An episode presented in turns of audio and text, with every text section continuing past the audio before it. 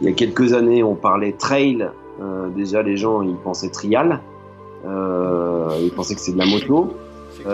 après, on a vu il y a à peu près dix ans, trail running, c'était c'était à peu près vague, mais le, mot commençait à rentrer dans les, dans les consciences et les gens ils disaient Ah oui, c'est l'espagnol là. Ok, bon, d'accord, on connaît, donc Kylian, machin, voilà.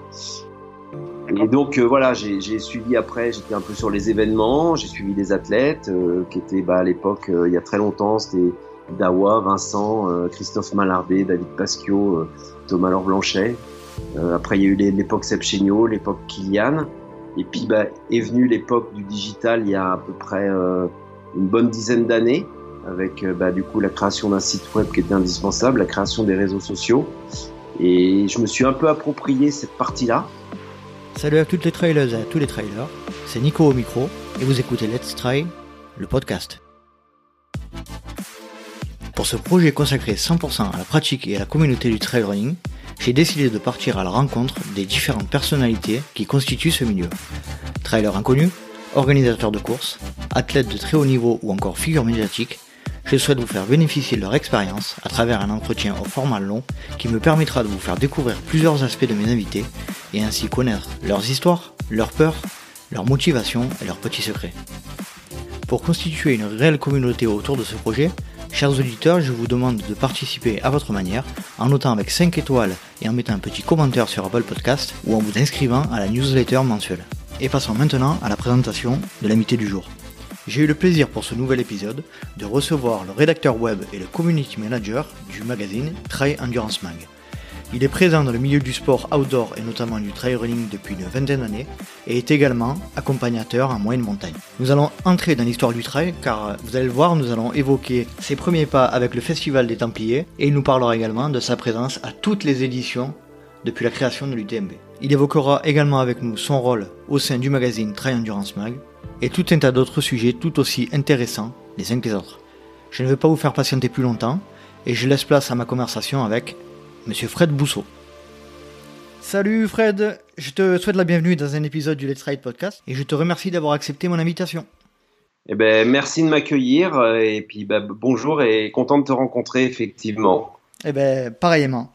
Euh, dans un premier temps, Fred, est-ce que pour euh, ceux qui ne te connaissent pas, est-ce que tu pourrais te présenter en quelques mots à nos auditeurs, s'il te plaît? Eh bien donc oui, je suis Fred Bousseau, je travaille euh, pour euh, Trail Endurance Mag depuis euh, presque 20 ans maintenant, donc j'ai connu les, tout débuts du trail et toute son évolution. j'ai passé les 50 ans l'an passé. Je viens du monde de, de l'événementiel et du sport, puisque après avoir fait des études de, en économie à Nantes, j'ai fini par un troisième cycle en stratégie d'entreprise à Paris. Et puis, c'était une époque où on n'avait pas beaucoup de travail en France. C'était la crise économique des années 90. Et j'ai monté ma société euh, dans l'événementiel que j'ai revendu euh, huit années plus tard. Et euh, les hasards des rencontres ont fait que, en fait, j'ai intégré le, l'équipe VO2 Trail Endurance Mag à Millau auprès de Gilles Bertrand et Odile Baudrier.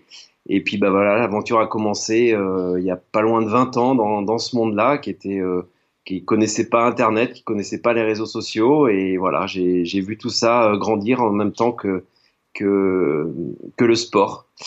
Et en parallèle de ça, bah, je fais euh, beaucoup de sports, donc euh, surtout des sports outdoor qui sont essentiellement bah, de la course à pied en montagne, puisque j'habite en montagne. Euh, qui sont du vélo. Je fais beaucoup de vélo de route et du ski de rando l'hiver. Et puis euh, beaucoup de montagne aussi, de, de randonnée. Voilà, puisque j'ai aussi une petite activité à côté d'accompagnateur en moyenne montagne. D'accord. Alors tu sais Fred, moi dans, dans le podcast j'ai l'habitude de demander euh, quelque chose que j'aime bien, c'est est-ce que tu peux nous expliquer qui était le, le petit Fred enfant? Et est-ce que tu peux nous expliquer un peu ton parcours depuis, depuis ta, tendre ta plus tendre enfance? Bah en fait, euh, on se refait pas, hein, parce que c'est vrai que j'y pense euh, régulièrement au fil des années et, avec mon mode de vie. En fait, euh, j'étais vraiment un quelqu'un de la nature, parce qu'en fait, j'étais tout le temps, tout le temps dehors. Je me rends compte de ça aujourd'hui quand je vois euh, le faible temps que passent les enfants dehors. en fait, j'étais tout le temps dehors, soit à jouer avec des potes, euh, soit aller construire des cabanes, soit aller euh, euh, marcher sur la glace l'hiver quand elle était gelée. Enfin, voilà, j'étais tout le temps dehors.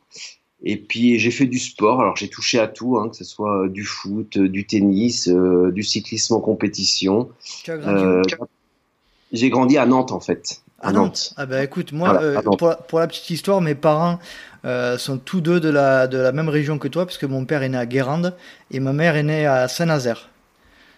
Voilà, alors c'est des coins que je connais beaucoup parce que j'ai aussi pratiqué pendant euh, plus de dix ans euh, la planche à voile.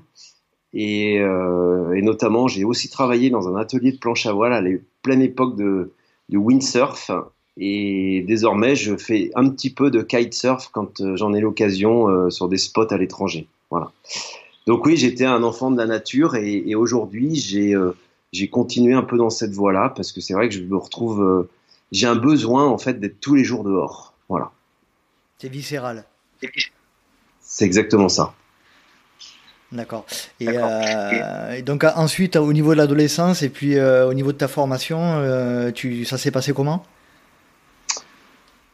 Bah, j'ai fait des études classiques, hein, bac scientifique, bac C, parce qu'avec des parents profs, eh ben, on était un peu obligé de, de, suivre un peu entre guillemets ce qui était à cette époque-là la voie royale. Euh, j'étais pas forcément destiné à faire des études supérieures parce que moi j'étais très manuel, donc j'avais plutôt envie de, de, faire un métier manuel. Je voulais être maquettiste. D'accord. Euh, donc euh, voilà, j'ai fait un bac C. Après j'ai été en fac, j'ai eu une maîtrise et puis euh, j'ai fait un troisième cycle en économie d'entreprise. Euh, voilà, donc bon bah tout m'a servi. le côté manuel, je m'en suis resservi un peu plus tard parce que j'ai rénové un vieux chalet dans les Alpes qui m'a servi de gîte pendant quelques années. Et puis euh, voilà, donc euh, je me rends compte avec le temps que finalement tout sert, qu'on fasse des études d'économie, qu'on soit manuel, qu'on ait vécu un peu en lien avec la nature ou qu'on ait fait du sport et tout, à un moment tout sert et, tout peut nous servir, donc faut jamais rien négliger quoi. tout à l'heure, tu disais que donc, euh, tu avais monté ta, ta société. Est-ce que tu peux, dans l'événementiel, me semble-t-il, est-ce que tu peux nous parler un peu plus précisément de cette période? Alors ouais, c'était euh, dans les années 90. Euh, en fait, euh, bon, bah, l'histoire, elle est, elle est anecdotique, hein, mais c'est vrai que peu de gens la, la, connaissent. En fait, toute cette histoire et en gros toute ma vie s'est construite euh, en faisant le ménage. Voilà. Donc j'ai commencé euh, en faisant presque, on va dire, l'homme de ménage, parce que le samedi après-midi, quand j'avais 16-17 ans, j'avais un atelier de planche à voile qui était à à 5 km de chez mes parents. Et dans cet atelier, en fait, il y avait toutes les stars françaises qui passaient, qui étaient Robert Théo, Nathalie Simon, euh, le Shaper, c'était Fred Meunier, il y avait, euh, euh, voilà, enfin, on voyait, il y avait même Robinèche qui était venu. Donc, c'était pour moi qui avait 16-17 ans, c'était absolument incroyable de pouvoir rencontrer ces gens-là. Et en fait, le deal avec eux, c'est que le week-end, le samedi après-midi, je faisais le ménage dans l'atelier. Donc, il y avait vraiment du boulot parce que les planches à voile, ça, ça produit beaucoup de déchets. Et en échange, à la fin de l'année, ils me fabriquaient une planche à voile. Voilà. Donc c'était ça. et euh, est arrivé en fait l'époque de la grande époque du windsurf où il y avait notamment aussi les les indoors à Bercy euh, euh, avec les ventilateurs et et puis toutes les coupes du monde avec les tournées aux Canaries, aux États-Unis, partout dans le monde, en Afrique du Sud. Et puis euh, là, il y a eu un gars qui est arrivé, avec qui je me suis associé après, qui en fait fabriquait des, structures gonflables dans le monde du windsurf et pour mettre en avant la promotion des marques. Il avait notamment fait une bouteille de, de Vitel qui faisait 9 mètres de haut. Et au moment où la, la planche à voile s'est écroulée, euh, lui, en fait, qui était un pur technicien, ne connaissait rien du tout au, côté marketing, euh, gestion d'entreprise, communication, comptabilité et tout ça. Et moi, je finissais mes études, donc on s'est retrouvés. En fait, tous les deux, lui n'avait plus trop de boulot. Moi, j'arrivais sur le monde du travail dans une période compliquée. Et euh, bah voilà, on s'est retrouvés à tous les deux à se dire, bah allez, euh, on y va. Voilà, on s'est lancé et puis on a commencé dans notre appartement. C'était euh, c'était le début du web en fait où tous les gens pensaient qu'ils allaient euh, tout fracasser avec le, le web. C'est un bah, quelle année ça précisément? C'était en 96, 95, 96. Voilà. C'était quoi l'objectif de se lancer dans, ce projet-là? Qu'est-ce que vous vouliez faire? Eh ben, on voulait avoir du boulot, en fait. Voilà c'est que moi j'avais des, mes compétences de, mes études. Euh, Olivier, avec qui j'étais associé, avait euh, des compétences techniques sur la fabrication de ces produits-là. Et on s'est dit, bah tiens, un moment, euh, on va on va avancer. Moi, j'étais passionné de, montagne, je connaissais un peu tout le milieu des bah, des tournées de de ski, de snowboard, de freestyle, de tout ce qu'il y avait à cette époque-là, aussi de planche à voile. Et je me suis dit, bah tiens, on va essayer de d'avancer ensemble, de commercialiser ça. Et puis l'aventure est partie. Et on a commencé tous les deux. On était dans notre appartement. Hein. Moi, à l'époque, j'étais au RMI. Hein, donc, j'ai commencé, j'étais au RMI. Euh, lui, il était dans son appartement. On avait une machine à coudre dans le couloir parce qu'on avait des tout petits appartements. Et puis, bah voilà, on, s'est débrouillé en gros avec vraiment euh, euh, 3 francs 6 sous, puisqu'à l'époque, c'était aussi des francs. Et, et puis, euh, voilà, on a avancé. On, enfin, voilà, on est parti avec les moyens du bord. Et puis, euh, finalement, huit ans après, j'ai revendu la société. Euh, on était sept quand j'ai revendu et la société existe toujours. Elle est toujours basée à Nantes. Elle a des filiales en France et en Europe. Elle s'appelle Kern, comme un cairn, le symbole euh, qu'on trouve en montagne pour euh, sur les chemins. Voilà, il n'y a pas de hasard. C'est la même, c'est la même société qui fabrique les, masques et les, et les, casques de ski, non? Non, non, non. Alors non. Kern, Kern qui fabrique les lunettes et les masques, c'est kern.com et nous c'est kern.fr, mais ça s'écrit pareil. D'accord. Et cette société qui euh, donc euh, que tu as lancée fait toujours la même euh, la même activité? Alors ils ont toujours la même activité. Ils sont maintenant à peu près 15. D'accord. donc moi pour moi je suis très très content et très fier d'avoir d'avoir pu mettre cette petite pierre à l'édifice parce que je me rends compte aujourd'hui que j'ai aussi une des salariées que j'avais prise il y a, bah, il y a un peu plus de 20 ans, euh, Manu, qui en fait était quelqu'un qui était euh, bah, pareil hein, au, au, bout de son RMI et tout, et que personne ne voulait embaucher, qui avait des, un problème de surpoids et tout, et que j'avais embauché, à qui j'avais fait confiance, et qui aujourd'hui est devenu responsable de fabrication dans la boîte. Voilà. Sacrée fierté, quoi, pour toi. Ouais, c'est enfin moi je suis content de si à un moment on peut participer à, hmm. à l'élan social et, et, et, mettre des gens en confiance dans dans la vie, ce qui a été le cas en, l'occurrence pour cette personne-là, pour Manu, et eh ben moi je suis ouais je suis content, c'est c'est au moins un quelque chose de fait de, de bien quoi. Bref, une belle expérience. Euh, qu'est-ce que tu en retires de de, de, de celle-ci? Et euh, qu'est-ce que ça t'a apporté dans la suite de ta carrière? bah, ça m'a apporté des rencontres, puisqu'en fait, euh, Gilles et Odile, euh, qui m'ont embauché après à VO2 et Endurance, bah, c'était mes clients. En fait. Euh, j'ai commencé à travailler aussi avec eux euh, par l'intermédiaire de photographes que je connaissais, qui travaillaient sur le terrain, qui étaient Yves-Marie Kéméner et Jean-Marc Mouchet, que je rencontrais moi sur les événements de, de sport. Et puis Yves-Marie m'avait mis en contact avec eux. Euh, et puis voilà, donc on, on, a, j'ai créé des liens, j'ai pu euh, rebondir sur cette expérience après avoir vendu ma société. On s'était, on avait fait un, un pari en se disant, bah, on lance le truc, si ça marche, on continue ensemble. Moi, je connaissais tous les annonceurs du milieu de la montagne, hein, qui étaient Salomon, North Face, Gore-Tex, euh, Technica, tous ces gens-là. Eux les avaient pas, ils étaient plus sur les marques blanches de l'univers du, running, c'est-à-dire plus le, Adidas, Puma, Nike, euh, euh, Brooks, Mizuno. Donc je leur ai dit bon bah écoutez ce qu'on fait, on, tente l'aventure. Si ça marche, on continue. Si ça marche pas, on arrête et moi je ferai autre chose. Est-ce que tu peux nous parler dans de, tes premiers pas avec le, avec le trail? Bah, mes premiers pas avant d'être à trail endurance, en fait, j'étais sur, euh, j'ai beaucoup aidé les Templiers au début sur quand c'était encore à Nantes.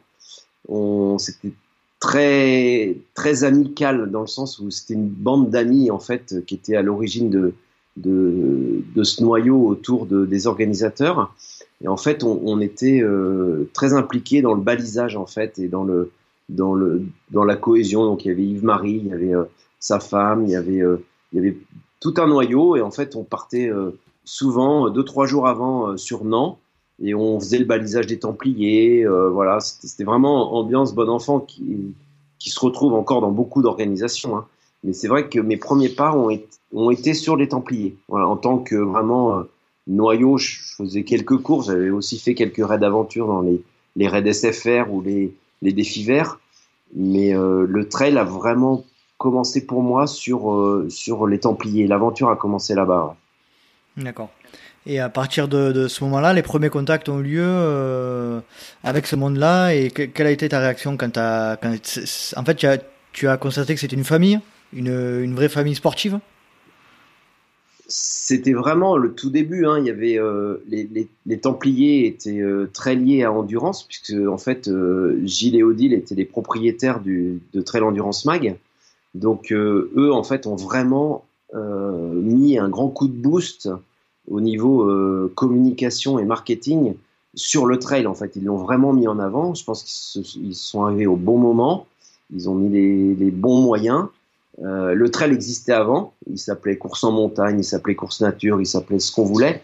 Et c'est vrai qu'ils ont vraiment été les, les, importateurs de la définition du trail en France, qui après a été euh, dupliquée. Hein. La 6000D est plus vieille que les Templiers. Euh, le Bélier à la Clusa, il est plus vieux que les Templiers. Il y a le, le trail du, du, euh, du qui a, qui a, 100 ans. Donc tout ça, ça existait, mais c'est vrai qu'ils ont, ils ont apporté en gros le, le sport marketing sur la définition du trail. Je, si, bah, je, si, dis pas de bêtises, ils ont même, c'est même eux qui ont déposé le terme, euh, non, il me semble? Non, le terme trail, j'ai pas souvenir qu'il soit déposé. Le terme ultra trail a été déposé par l'UTMB. D'accord. Le terme trail, je j'ai pas souvenir. Je, il me semble l'avoir lu dans un magazine. Je, je revérifierai. Il me semble, il me semblait. Voilà, puis ah, bah, c'était le, début. Hein. À l'époque, Salomon était très peu présent dans l'univers du trail, puisqu'il était encore dans le monde du raid aventure avec les, Salomon Cross Series. Euh, voilà, donc moi j'ai rencontré aussi des gens de chez Salomon, hein, je me souviens, Yvan Thévenin qui m'a fait confiance, euh, des gens de chez SFR. Donc j'ai commencé avec une arche, puisqu'en fait on fabriquait tout ce qui était signalétique événementiel sur euh, le sport. Donc c'était les arches, c'était les oriflammes, c'était euh, euh, tout ce qui était entourage de d'air d'arrivée sur le ski ou sur le snowboard.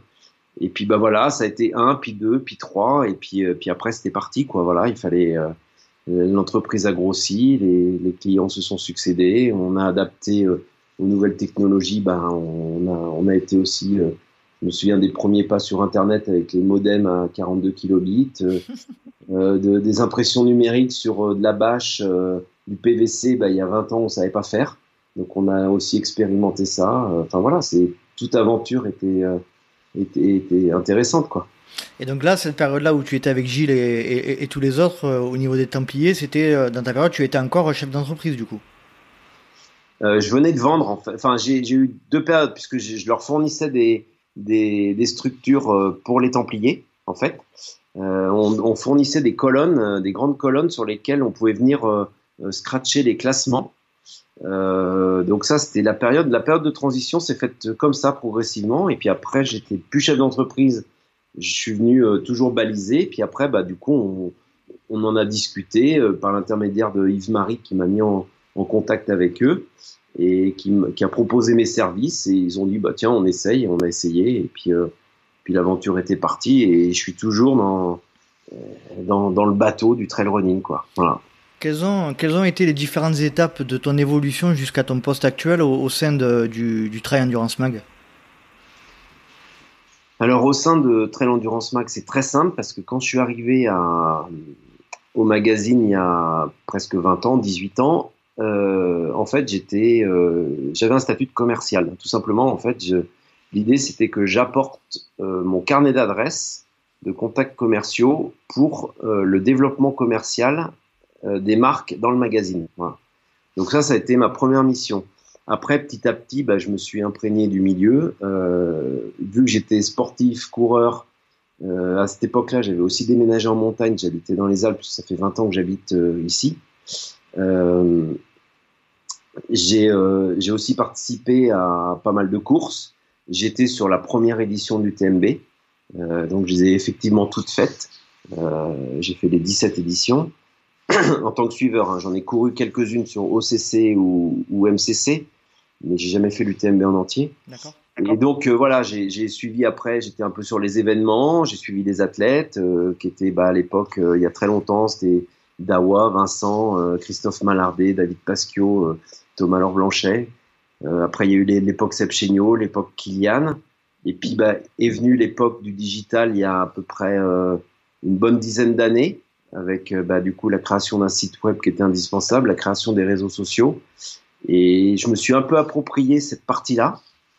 Et désormais, en fait, je m'occupe euh, à 80% euh, de toute la partie digitale de Trail Endurance Mac, donc à la fois le web, à la fois les réseaux sociaux, et je m'occupe aussi bah, de la partie euh, euh, commerciale encore sur certains comptes stratégiques, on va dire les, les, les, gros clients qui peuvent être Vibram, Salomon, Compress Sport, BV Sport, enfin voilà, toutes les marques qui sont, on va dire, en contact avec les gros événements. Voilà. Et aussi en lien, on est aussi en lien pas mal avec bah, tous les gros événements qui puissent être éco-trail, euh, les éco-trails, euh, forcément l'UTMB au niveau France ou au niveau international, l'Ultra Trail World Tour, euh, les challenges Salomon au niveau Golden Trail Series maintenant national et international. Euh, bon, puis après, bah, toutes les grandes courses, on peut pas être partout, mais marathon du Mont Blanc, Ventoux, voilà, toutes ces choses-là. Et Comment ça t'est venu naturellement de te diriger vers cet aspect plutôt euh, communication numérique? Tu étais euh, déjà dans le milieu ou tu avais une expérience dans ce, dans ce domaine-là? Aucune, aucune, puisque j'avais euh, j'avais fait des études d'économie, j'avais une entreprise, j'avais progressivement glissé vers le, vers le monde de la presse, mais tout en ayant cet aspect un peu commercial. Et en fait, bah, j'étais très intéressé par les produits, donc je faisais déjà pas mal de tests produits. Euh, j'allais sur beaucoup de courses parce que j'étais disponible le week-end, donc j'aimais bien aller sur les courses. Et je me suis dit, bah aujourd'hui, euh, le, le, la communication et la médiatisation des courses va changer. Euh, je vais sur une course, on va pas attendre le numéro, le prochain numéro pour en parler. Autant en parler tout de suite. Donc, bah, l'idée c'était de faire deux trois photos. On avait encore les appareils photos euh, euh, Canon ou, ou, les gros appareils photo, les gros boîtiers. Euh, et puis bah, c'était aussitôt de faire un résumé après course, de mettre les classements et puis de d'avoir deux trois photos. Et puis voilà, donc le basculement s'est fait presque naturellement. Et puis de la même manière pour les réseaux sociaux, euh, c'est venu naturellement bah, que voilà, il a fallu aussi communiquer cette information sur les réseaux sociaux. Et puis depuis 4-5 ans, bah, maintenant est venu l'ère des lives où il faut qu'on soit encore plus réactif. Donc, bah, on essaie de produire euh, l'information en temps réel, quoi. Comment tu vois l'avenir euh, de ton poste par rapport à euh, par rapport à notamment tout ce qui est suivi live des courses avec caméra embarquée que l'on peut voir sur l'UTMB c'est quelque chose que vous pensez pouvoir faire un jour de votre côté aussi? Alors bon l'UTMB nous on, on, est en contact avec eux hein, puisque c'est vrai qu'on moi je produisais des petits lives il y a quelques années avant que eux aient une grosse web TV. Euh, Aujourd'hui, on est aussi en mesure, ils relaient, parce que nous, on est partenaire euh, de, de la course, donc ils relaient les vidéos qu'on arrive à faire de temps en temps quand on est à des points où eux ne peuvent pas être. Donc on, on, est, voilà, sachant que nous, en général, on est deux ou trois. Euh, L'équipe Web TV de l'UTMB, c'est un dispositif incroyable. D'ailleurs, faudrait, faut venir visiter le, le centre parce que c'est une fourmilière, c'est un, un truc de fou. Sur l'évolution, euh, nous, on pourra jamais rivaliser avec euh, des dispositifs comme ça. Euh, je pense qu'on a les moyens, on a la connaissance du terrain, on a la connaissance des athlètes, on a la connaissance des événements. va arriver la 5G, alors pour le travail, ça sera peut-être bien. En termes écologiques, ça sera sans doute beaucoup moins bien. Voilà, on va s'adapter. Il y a des applications aujourd'hui qui existent qui permettent de faire des lives avec des réalisateurs qui sont à distance, qui peuvent être à, à, Washington, à Tokyo ou à Francfort, on peut gérer un live euh, autour de Grenoble, autour de Lyon euh, à distance.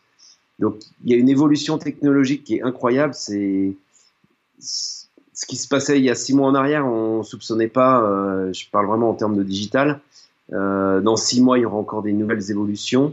moi, j'ai souvent tendance à dire qu'on vit une, une, époque incroyable et je suis content de la vivre parce que euh, les gens qui sont un peu plus vieux que moi, bah, ils, souvent ils ont un peu décroché au truc. Et les plus jeunes, ils n'ont pas connu cette évolution. Mmh. Et moi, je me dis, on vit un truc incroyable et qui a révolutionné le monde. Enfin, quand on prend des, tout ce qui se passe aujourd'hui, enfin, les applications comme Blablacar, tout ce qui peut tourner autour de, de des rencontres, que ce soit économique, que ce soit même affectif, que ce soit même social, que ce soit les, les groupes sur le trail, que ce soit tout.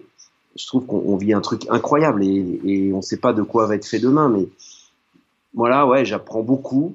Euh, je regarde beaucoup ce qui se fait aussi euh, à l'étranger, euh, ce que font d'autres euh, d'autres sites ou d'autres influ influenceurs ou d'autres euh, comptes influents, notamment les stations de ski, les grandes marques, le monde économique, aussi des, des, des, des, stars aussi, voir comment ils communiquent et c'est très intéressant de, de voir que ça évolue presque mois par mois quoi. C'est un truc incroyable. En tout cas, ça fait du bien d'entendre ce genre de, de retour parce qu'on entend trop souvent des retours hyper négatifs des réseaux sociaux et de la nouvelle technologie. Et c'est vrai qu'il faut quand même pas oublier que, que ça amène énormément de, de côtés positifs et d'interaction entre les gens, même si c'est vrai qu'on retient souvent que ce qui est, que ce qui est négatif. Euh, Est-ce que tu peux, on peut revenir, euh, on peut passer un petit peu au côté magazine papier de Trail Endurance Mag. Est-ce que tu peux nous dire combien de personnes y travaillent et quel est le rôle de chacun globalement euh, dans la structuration de la, du magazine? Alors au magazine, c'est un petit groupe de presse hein, qui s'appelle Outdoor Edition, qui est basé à Lyon, euh, sur lequel il y a quatre titres. Euh, donc euh, le titre le plus important, c'est Trail Endurance Mag, euh, et trois autres titres qui sont vraiment liés au sport outdoor. Il y a VO de Run, magazine de course sur route et de lifestyle euh, lié au running. Il y a Trimag, qui est un magazine de triathlon, et il y a euh, Canoë Kayak Mag, qui est en fait le magazine historique, le premier à être entré. Euh, le directeur du groupe, c'est Joël Dou. Hein. Moi, je suis juste salarié euh, plus, plus attaché, on va dire, à la partie euh, endurance. Euh, donc voilà, on est en salarié, on est cinq, euh, tout simplement. c'est un tout tout petit groupe. donc basé dans le quartier de Vèze, autour de Lyon. Euh, il y a beaucoup de pigistes qui interviennent, hein, des gens qui sont euh, sur la partie nutrition, la partie entraînement, la partie euh, reportage, la partie conseil, préparation mentale. Donc on a, on a beaucoup d'intervenants extérieurs, des pigistes. donc voilà, on, est cinq. donc il y a un maquettiste, il y a Luc qui est rédac chef de, de Trail Endurance Mag de la partie print. Il y a Christine qui est directrice commerciale et moi et donc Joël le directeur du groupe. Voilà, on est c'est une toute petite équipe. D'accord, on, a toujours tendance à, penser que pour ce genre de maga magazine, vous êtes énormément, mais en fait, vous êtes, vous êtes cinq, quoi. On est cinq. Il y a des magazines où ils sont encore moins. Hein. Euh, aujourd'hui, on, on, va pas se cacher que la, la presse, elle est, elle est aussi, euh, c'est une période difficile. Euh, on est, on est, on est aussi euh, bousculé, notamment bah, par l'arrivée du digital. Hein. Alors nous, la chance qu'on a, c'est qu'on a pris ce virage-là il y il y a pas loin de dix ans. Donc on, on, a changé plusieurs fois de forme de site, hein, passé d'un typo 3 à WordPress pour ceux qui, qui, connaissent. On a adapté nos réseaux sociaux. On est aujourd'hui présent sur, euh, sur tout, hein, sur euh, Instagram, sur Facebook, sur Twitter. Euh, et sur Google Plus aussi quand il fallait y être. Euh, voilà, mais mais il y en a qui sont à moins. Euh, et aujourd'hui, le challenge est effectivement de, de, survivre dans cette crise de la presse. Et bon, je pense pour l'instant, on s'en sort pas trop mal, quoi. Et euh, pour en revenir un petit peu à la technique, et notamment en ce qui concerne l'élaboration du site web, c'est toi qui t'occupais de cette partie technique-là? Ah non, non, on a des développeurs, on a, on a, D'accord. On, on a, des gens qui, qui bossent autour de nous, euh, euh, notamment sur le développement des bases, enfin toute la partie technique, le back-office, hein, comme on dit. On a des équipes qui travaillent dessus, qui sont des prestataires. On a aussi des gens qui travaillent sur nous, sur les analyses de, de données. Euh, sur nos chiffres, sur euh, les manières d'optimiser nos, nos, articles et, le, et, leur visibilité. On est notamment depuis euh, un an et demi sur Google News, donc ce qui a été un truc très compliqué, mais désormais on y est, donc ce qui augmente aussi notre trafic. Donc euh, voilà, non, non, on a, on a aussi des gens qui bossent sur les, les parties très techniques, quoi. J'ai une petite question que je me pose à chaque fois que je, je lis un, un, un, de vos magazines ou, ou un de vos de vos concurrents, c'est comment sont choisis les consultants, notamment euh, professionnels, de médecins, euh, entraîneurs, etc., qui collaborent à certains articles? Comment ça se passe? Vous avez vos habitués ou systématiquement vous essayez de trouver des nouveaux invités pour collaborer? C'est plutôt un, pool d'habitués, ça c'est vrai. Hein, c'est plutôt souvent les mêmes intervenants. C'est des gens. Euh, alors moi, je, je suis pas complètement sur toute la partie rédactionnelle. C'est plus Luc qui s'en occupe. Donc, euh, alors c'est souvent, effectivement, on, a nos intervenants qui sont une, équipe fiable à qui on peut commander des sujets. Et on sait qu'effectivement, les sujets sont livrés dans les temps, le contenu va être qualitatif, euh, il y aura les, bons interlocuteurs, les, exactement ce que nous, on va rechercher. Et puis après, bah, effectivement, peut aussi y avoir des nouveaux joueurs hein, qui rentrent hein, euh, régulièrement, à la fois sur des aspects très spécifiques, qui peuvent être la préparation mentale, qui peuvent être un, préparer un objectif, ou, ou aussi des nouveaux joueurs comme, euh, comme il y a pu avoir récemment euh, Baptiste Chassagne ou, ou Alexandre Viol, qui, sont, euh, qui vont peut-être incarner la nouvelle génération et, et qui, bah, qui apportent un, un vent de jeunesse à l'équipe. quoi. Et euh, toi, en ce qui te concerne personnellement, lorsque tu réalises que tu publies des posts ou des articles de blog sur, sur le site internet, tu, notamment en ce qui concerne les news, quelles sont tes sources? Où, tu vas chercher les informations? Bah, je pense que c'est aujourd'hui euh, une de mes forces, c'est qu'aujourd'hui je suis dans le milieu depuis, euh, on va dire presque depuis sa, sa, création, enfin en tout cas son, son avènement un peu plus euh, sport marketing. Et c'est vrai que j'ai un énorme réseau dans le, dans le milieu, que ce soit auprès des fédés, alors toutes sortes de fédés, hein, celles qui sont officielles comme la FFA, comme aussi le Skyrunning, euh, la World Mountain Running Association, l'IAU. Euh, voilà, il y a toutes ces fédés, j'ai des contacts, les coureurs, j'ai des contacts, les, les, marques et les teams, j'ai des contacts. Euh, dans le monde de l'antidopage, des de la lutte antidopage, j'ai des contacts. Euh, donc j'ai pas mal d'infos qui m'arrivent, donc ça mhm. c'est aussi euh, important. Euh, et puis après, bah voilà, hein, je fais aussi comme tout le monde, on, on, voit ce qui se passe sur les réseaux sociaux. Donc euh, des fois, il faut être très réactif tout de suite. Ça peut être même un, un samedi soir ou un dimanche soir. Il faut pouvoir réagir très vite. Euh, voilà, bah, par exemple, ce matin, j'ai publié, puisqu'on est en pleine période de, de coronavirus, bah, on a estimé, nous, après en avoir discuté avec Joël, qu'on avait aussi notre mot à dire sur, euh, sur la situation et aussi la, prendre la parole sur sur quelques précautions à prendre. Et donc j'ai publié un article là de, ce matin avec cinq points importants à respecter, voilà qu'il faut, qui sont notre, avis de, magazine spécialisé où bah, si on peut avoir un petit rôle citoyen à jouer, bah, on essaie de le jouer quoi.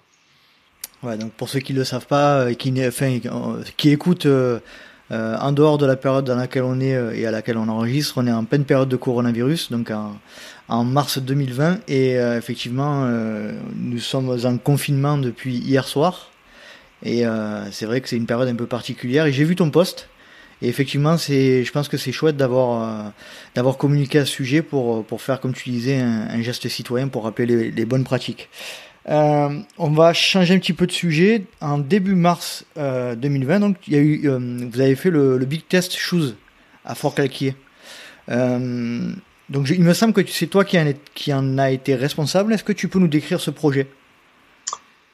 Alors oui, d'ailleurs c'était à ce moment-là qu'on s'est un peu contacté parce que c'est vrai que on avait émis l'hypothèse de, se rencontrer euh, sur ce, sur ce test-là, ce qui est, puisque je crois que tu n'étais pas trop loin.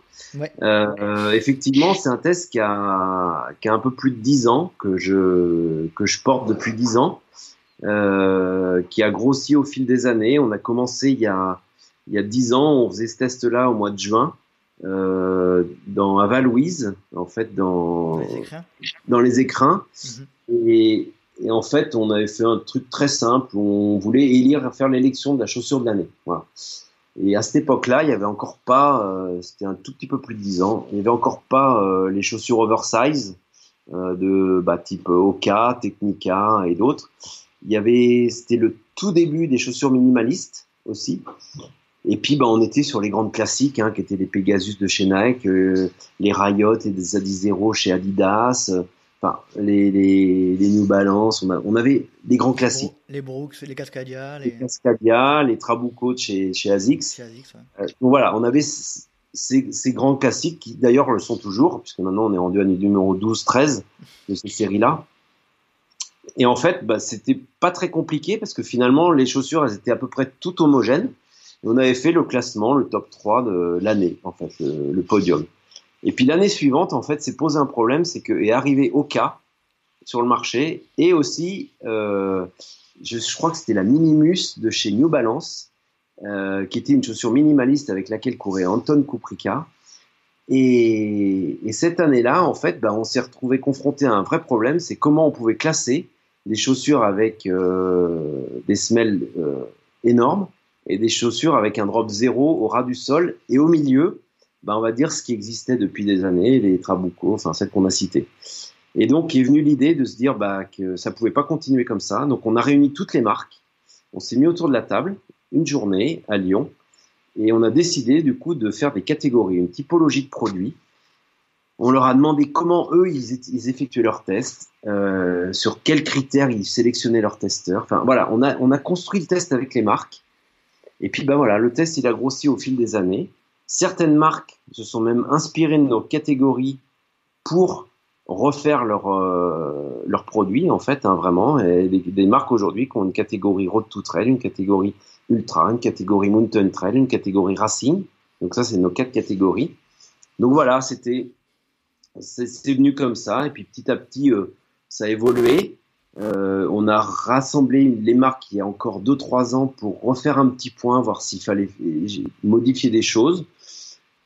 Voilà, on, est resté sur ce modèle-là, euh, qui est très très pointu. Enfin, je pense que notre défaut, c'est qu'on n'arrive pas à bien retranscrire dans le magazine tout le temps qu'on passe sur le terrain et tous ces efforts qui sont faits par nos testeurs, parce qu'on est quand même une équipe de 13 testeurs pendant 5 jours. Euh, c'est un lourd chantier qui est hyper intéressant. Euh, moi, je fais en sorte qu'on rende le meilleur travail possible. Et je tiens à préciser que c'est un boulot qui est complètement indépendant, c'est-à-dire qu'il n'y a aucune marque qui est présente sur le terrain. Que s'il y a des marques qui achètent de la pub dans le magazine, euh, les testeurs ne sont pas au courant et qu'on fait abstraction. Donc on, ça nous a valu quelques cartons jaunes, des fois des cartons rouges. Mais voilà, on a fait, ça fait dix ans qu'on qu'on fait ce test-là, euh, de cette manière-là. Et puis, bah, écoute, je vais même te dévoiler un truc. Je pense que c'était sa dernière année dans cette version-là. Et que l'an prochain, on va réfléchir à un nouveau modèle euh, de test. Euh, J'ai absolument pas les, tenants et les aboutissants. Euh, nous, on sent qu'on est arrivé au bout. Euh, on sent qu'il y a autre chose à faire. Il y a aussi une époque, on en parlait tout à l'heure, l'époque des, des, influenceurs, les marques qui sont aussi mobilisées vers les, chaînes YouTube, vers les Instagrammeurs, vers les, vers les comptes Facebook, voilà. Et en fait, tout ça est un peu confus. Donc, nous aussi, on se dit, c'est peut-être le bon moment de, de remettre le, le, chantier à plat et de repartir sur une nouvelle formule. Donc, euh, on pourra en reparler, mais voilà, on va essayer de travailler vers un nouveau projet de test chaussures euh, je pourrais t'en dire plus quand j'en saurai, mais là, je fais pas de langue de bois, je sais pas. Voilà. Vous allez, changer de forme, mais pas de fond, c'est ça que tu veux dire? On va changer. Euh, ouais, le, la forme va changer, le fond va en partie rester. C'est-à-dire, je pense que nos, nos, journées de test sur les, euh, les thématiques, c'est-à-dire les quatre catégories que j'ai décrites avant, où chaque jour, euh, quand on est sur un territoire où on teste les produits, on s'attache à ce que la, le terrain du test soit adapté à la typologie. Euh, pour être très clair, on va pas tester une chaussure de racing euh, sur un terrain typé montagne. Voilà. Et les testeurs s'en rendent bien compte que quand on est sur la catégorie road to trail, et eh ben le lendemain, quand on les emmène sur la catégorie montagne avec du rocher, du dévers, du caillou instable, et eh ben ils voient très bien que les chaussures de la veille, elles convenaient pas à cette catégorie-là. Donc oui, le, le fond va changer, va rester, ça c'est sûr, la forme elle va changer. Et voilà c'est aussi ça. Moi je regarde un peu ce qui se fait dans d'autres univers à la fois dans, dans les sports outdoor mais aussi dans dans d'autres sports dans l'industrie euh, comment les gens euh, procèdent à des tests euh, je tiens compte aussi de tout ce qui se passe c'est ce qu'on disait tout à l'heure hein, l'évolution des influenceurs on écoute aussi les marques voir vers quoi ils veulent tendre donc voilà, il y aura une nouvelle version en 2021, c'est sûr. D'accord. Tu nous en diras plus alors, quand, quand en sauras plus, tu, tu, tu, tu m'appelleras. Dès que j'en sais plus, je t'en ferai pas. C'est cool. Euh, alors, pour en revenir à ces tests de, chaussures et de matériel de manière générale, il y a beaucoup de critiques, euh, notamment en ce qui concerne la subjectivité des, testeurs. Qu'est-ce que vous mettez en place, vous, pour que vos tests de chaussures soient le plus objectifs possible? Alors euh, oui, c'est on a toujours eu, au début, on a eu quelques critiques là-dessus, qui étaient euh, que moi j'acceptais, hein, qu'on pouvait complètement euh, entendre, qu'on était acheté par le marketing euh, des marques et tout ça. sans, parler de ça, mais juste en parlant du ressenti subjectif de, du testeur. Alors, le testeur, déjà, nous, il faut que ce soit un, une personne qui s'engage à ne, pas avoir de lien direct avec une marque, mhm. ne pas avoir de lien familiaux avec une marque ou un team aussi, ou un magasin, des choses comme ça. Alors forcément, hein, on a toujours de l'affectif avec euh, une marque, avec un pote qui est plutôt... Voilà, mais on veut pas de lien direct mhm. euh, qui, qui, puisse, on va dire, un peu euh, court-circuiter les jugements. Euh, voilà. Après, bah, nos testeurs, il faut absolument pas qu'ils soient dans un team. Euh, c'est des coureurs lambda, hein, donc euh, effectivement, ça va du coureur du milieu de peloton à des coureurs qui peuvent gagner des petites courses autour de chez eux ou de niveau départemental. Donc on a toute sensibilité, tout univers social, tout profil physique. C'est un appel à candidat au départ? Alors, on fait un appel à candidature. On a refait cette année, on a recruté trois filles cette année. Et c'est vrai que on avait. Euh, bah c'est aussi ça. Hein. Moi, je suis un peu arrivé au, bout de, au bout de ce test. Et cette année, on avait une équipe solide de garçons des deux dernières années. Donc, on a renouvelé la même équipe chez les garçons, mhm. avec notamment euh, Alexis, un des testeurs qui a six ans d'expérience. Et on se rend compte aussi d'une chose, c'est que les testeurs ont la mémoire des pieds. En fait, ils arrivent vraiment à se souvenir dans une marque. Par exemple, si on passe d'une d'une Cascadia 13 à une Cascadia 14, eh ben, aujourd'hui, ils ont assez de pieds et assez de finesse dans leur analyse pour se souvenir du modèle d'avant et de se souvenir des évolutions qu'il y a pu avoir. Donc pour nous, c'est très très riche en fait, Bien sûr. comme, euh, comme, euh, comme analyse en fait derrière. Ouais, par rapport à ces par rapport à ces critiques-là de subjectivité des, des testeurs, euh, vous vous avez des aujourd'hui vous êtes plus ou moins tranquille. Vous savez que vous avez on va dire 13 testeurs euh, divers et variés et euh, on peut pas vous taxer de de subjectivité par rapport à ça quoi. Non non non, c'est même l'inverse. On va dire qu'on a des gens très objectifs. Moi je je je, je m'attache énormément à une chose, c'est que une fois que le test est lancé, euh, pour moi, sur cette partie-là, en tout cas, une grosse partie du boulot est fait. Euh, je suis là pour plusieurs choses, pour m'assurer que le test se déroule dans de bonnes conditions et effectivement éviter aussi trop de communication entre les testeurs. Euh, C'est-à-dire que s'il y en a un qui revient et qui dit ah bah, cette chaussure elle est pas bien et tout, nous on veut on veut éviter ça. C'est-à-dire qu'on veut pas que le testeur suivant reparte avec la chaussure avec déjà un a priori. Voilà. Mmh, mmh. Pour ça. Et puis après, bah, je suis là pour aussi encadrer, pour que tout se passe bien, pour que les gens soient. Mais oui, on, on essaye d'avoir des gens euh, le plus objectifs possible. Euh, on a eu quelques critiques. Alors pour la petite histoire, euh, il y a une année, on a eu deux personnes qui nous ont un peu chahuté sur les réseaux sociaux. J'ai gardé leurs coordonnées euh, en leur disant que l'année suivante j'allais les inviter, que le test était, euh, il n'est pas public, il n'est pas ouvert aux marques, il est ouvert à la médiatisation, parce qu'on n'a pas de problème à médiatiser. Et moi, j'ai pas de problème aussi à avoir des gens qui viennent voir comment ça se passe, euh, tant qu'ils se taisent sur les résultats des tests. Et j'ai invité ces deux personnes-là à venir, euh, tout frais payé, euh, équipés. Ils rentraient en fait dans le pool de testeurs et ils ont refusé. Voilà. Bon, donc euh, je pouvais pas faire plus. Euh, en tout cas, j'étais prêt euh, à ce que eux se servent de leur expérience pour qu'ils puissent communiquer que notre test était complètement intègre. Voilà. Bon, ils ont, ils ont jeté l'éponge avant de venir euh, nous rejoindre. C'est dommage, mais euh, voilà. Moi, j'ai été prêt euh, et j'ai toujours fait jouer la transparence sur ce test-là. D'accord. Et ça s'est passé comment cette année du côté de Fort-Calquier eh bien, Fort-Calquier, c'était un territoire qu'on n'avait jamais exploré. Ça a été une très belle découverte. Euh, je connaissais un petit peu pour être allé du côté du Luberon et du Mont Ventoux. Je connaissais un petit peu l'autre côté, côté Alpes, mais c'est vrai que je connaissais cette montagne de Lure sans jamais euh, l'avoir trop investi. Et je pense que pour nous tous, puisqu'on était 16 en tout, ça a été une très très belle surprise avec des très très beaux terrains de jeu. On a eu une météo pas toujours simple, mais qui finalement était très bien pour nos tests, parce qu'on a eu de la pluie, du vent, du froid, les de la boue y a eu toutes les conditions. On a eu des très beaux panoramas, on a eu un accueil exceptionnel du territoire. Et euh, je pense que nous aussi, on joue cette carte-là. C'est euh, un territoire qui va pouvoir profiter de, de, de, notre rayonnement national quand on va sortir le, le test. Et puis, euh, et puis bah, qui a pu profiter pendant la période où on était là-bas de la communication qu'on a pu faire sur les réseaux sociaux, sur, euh, sur le site web, euh, des vidéos qu'on a pu produire. On va d'ailleurs en sortir une dans les prochains jours qui sera un résumé assez, assez joli, je pense. Voilà, donc un super territoire.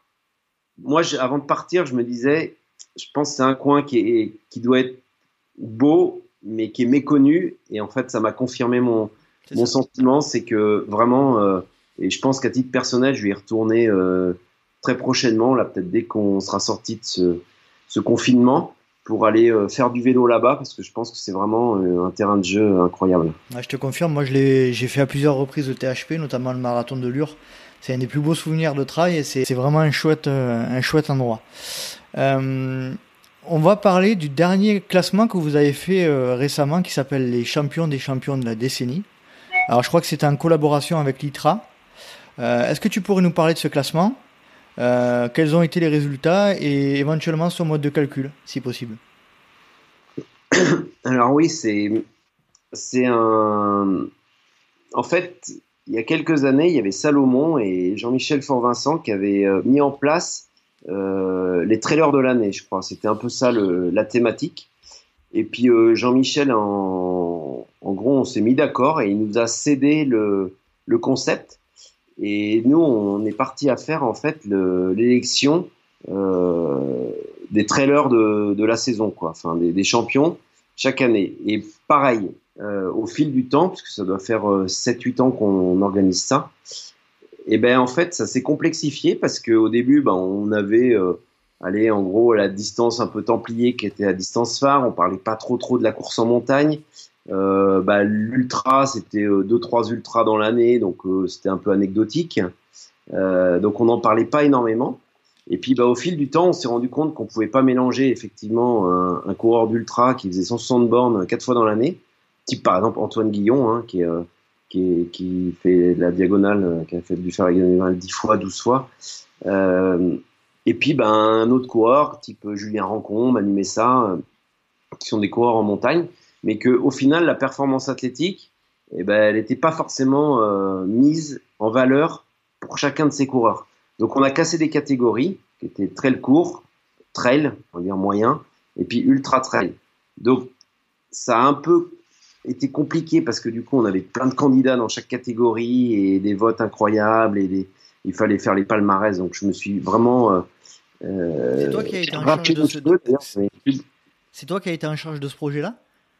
Oui, oui, moi j'ai pris, euh, j'ai pris ça il y a, au début, hein, les trophées du trail. Voilà, on les a appelés les trophées du trail. Et donc on, on élisait, en fait, on essayait d'élire le, le, champion euh, de chaque catégorie, hommes et femmes, voire à mettre un classement, euh, 1, 2 et 3. Euh, donc c'était assez compliqué. Après, on a, on, a, on a certaines années, on a réussi à, à, à, le médiatiser en faisant aussi une émission avec Mont Blanc Live TV une année. Euh, l'an dernier, on était à Méribel. Cette année, on a on savait pas trop comment le prendre. Enfin, c'est pareil, on, on, ronronne le truc, mais moi, je, je garde vraiment à, à l'esprit et c'est un truc qui me tient vraiment à cœur, c'est que euh, je suis bon, voilà, j'aime bien la compétition, j'aime bien les dossards, j'aime bien les élites, euh, donc il faut les récompenser, il faut les mettre en valeur. Et cette année, bon bah voilà, c'était un peu la fin d'une décennie, euh, 2010-2019. Euh, donc, bah, on, a sorti en collaboration avec l'ITRA, avec euh, Didier Curdi, là, qui s'occupe des statistiques, euh, bah, tous, les, tous les Français qui avaient été les plus performants sur les dix dernières années. Voilà. Et puis, bah, on a soumis un vote. On a eu à peu près, euh, je crois, 4000 votants. Et donc sont sortis bah, ceux qu'on a pu découvrir dans le numéro 139 qui est en kiosque. Voilà. D'accord. Et, Là, là, encore la question se pose de nouveau. Euh, pas trop de critiques par rapport à ce, à ce type de, de projet. Alors j'imagine que ça a dû être un, casse, un casse-tête pour toi. Ça doit être un casse-tête à, à, réaliser et à, avec tous les paramètres dont tu parlais. Pas trop de critiques euh, en ce qui concerne ce classement-là?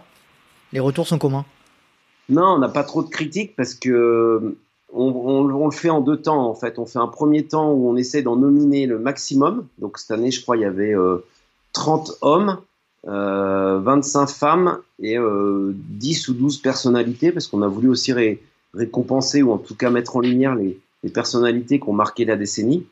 Donc voilà, le, premier vote a été lancé sur 30 et après, bah, on a retenu les, les 10 derniers. Et je pense que objectivement, euh, on, a on a nominé euh, toutes les personnes, coureurs et personnalités, qui, à nos yeux, ont marqué la décennie du trail, quoi. Voilà. Au niveau français, hein, bien sûr, au niveau français.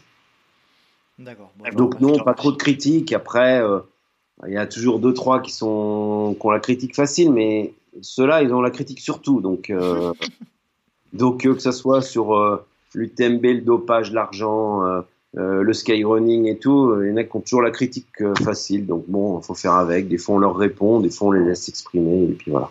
D'accord. on dénombre pas moins de, alors de, de ce que je connais, un 4 magazines papier du même type que le Trail Endurance Mag. Quelle est la relation entre, entre vous, entre les différents magazines? Est-ce que ça se passe bien? Est-ce qu'il y a de l'entraide? Comment tu vois cette relation?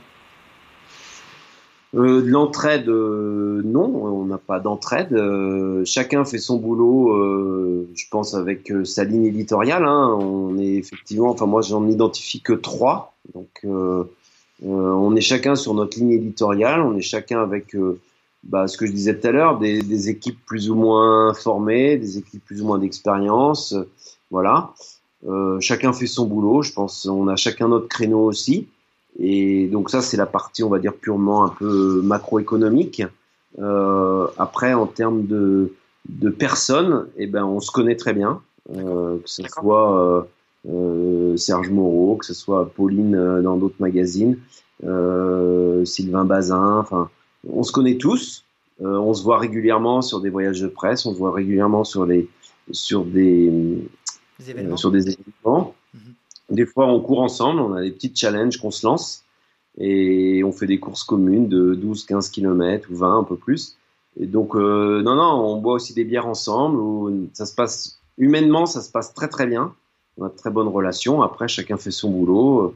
On respecte chacun le travail des autres. Et puis, euh, et, et, moi, j'ai, c'est aussi ça, hein, une espèce de baseline que je me suis toujours mis. C'est, c'est, on a intérêt à faire ça parce qu'on est tous dans le même bateau. On a mmh. tous un intérêt à ramer dans le même sens, à la fois en termes de presse, qui n'est pas aujourd'hui dans les meilleures configurations, mais à la fois aussi en termes de, de, discipline.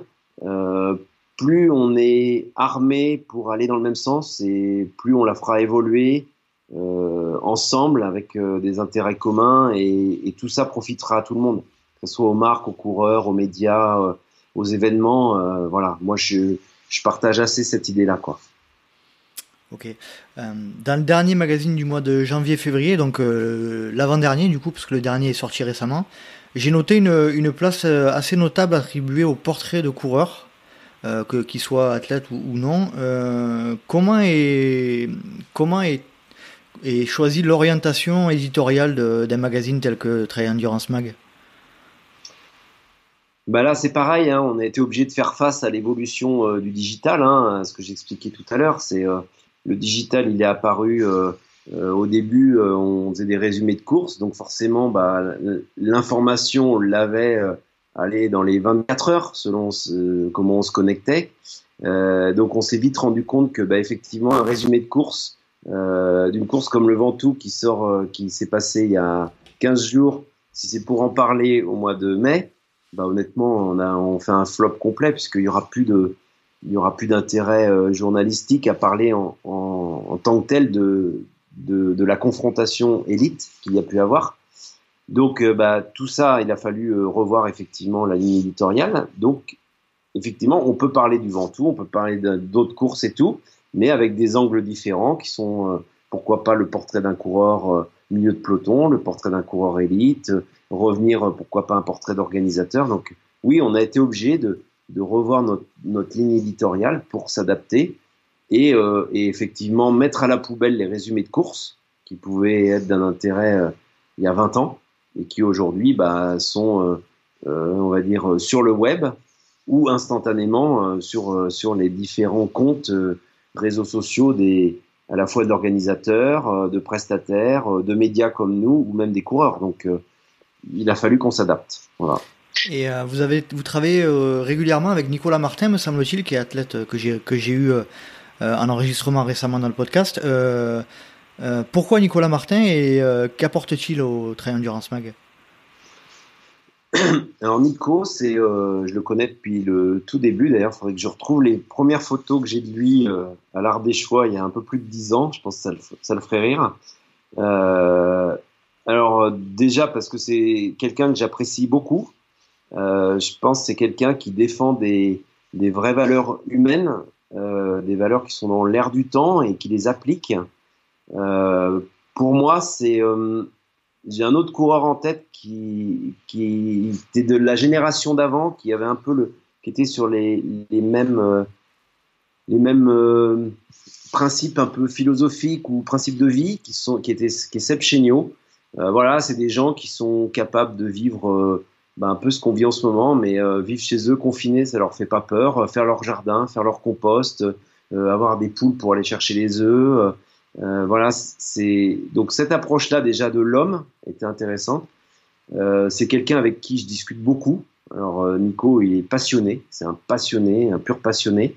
pour moi, c'est aussi un peu comme je disais tout à l'heure dans le quand j'ai eu ma société où j'ai donné une chance à, une fille qui était bah voilà, qui avait qui était plus bas que le RMI et qui effectivement a réussi à faire sa preuve dans la société. Je me dis que Nico, il le dit lui-même, hein, c'est c'est pas celui qui avait le plus de talent, mais c'est peut-être celui qui est aussi en mesure de plus le travailler et qui a été un besogneux. Hein. C'est, pas un terme péjoratif ni une critique.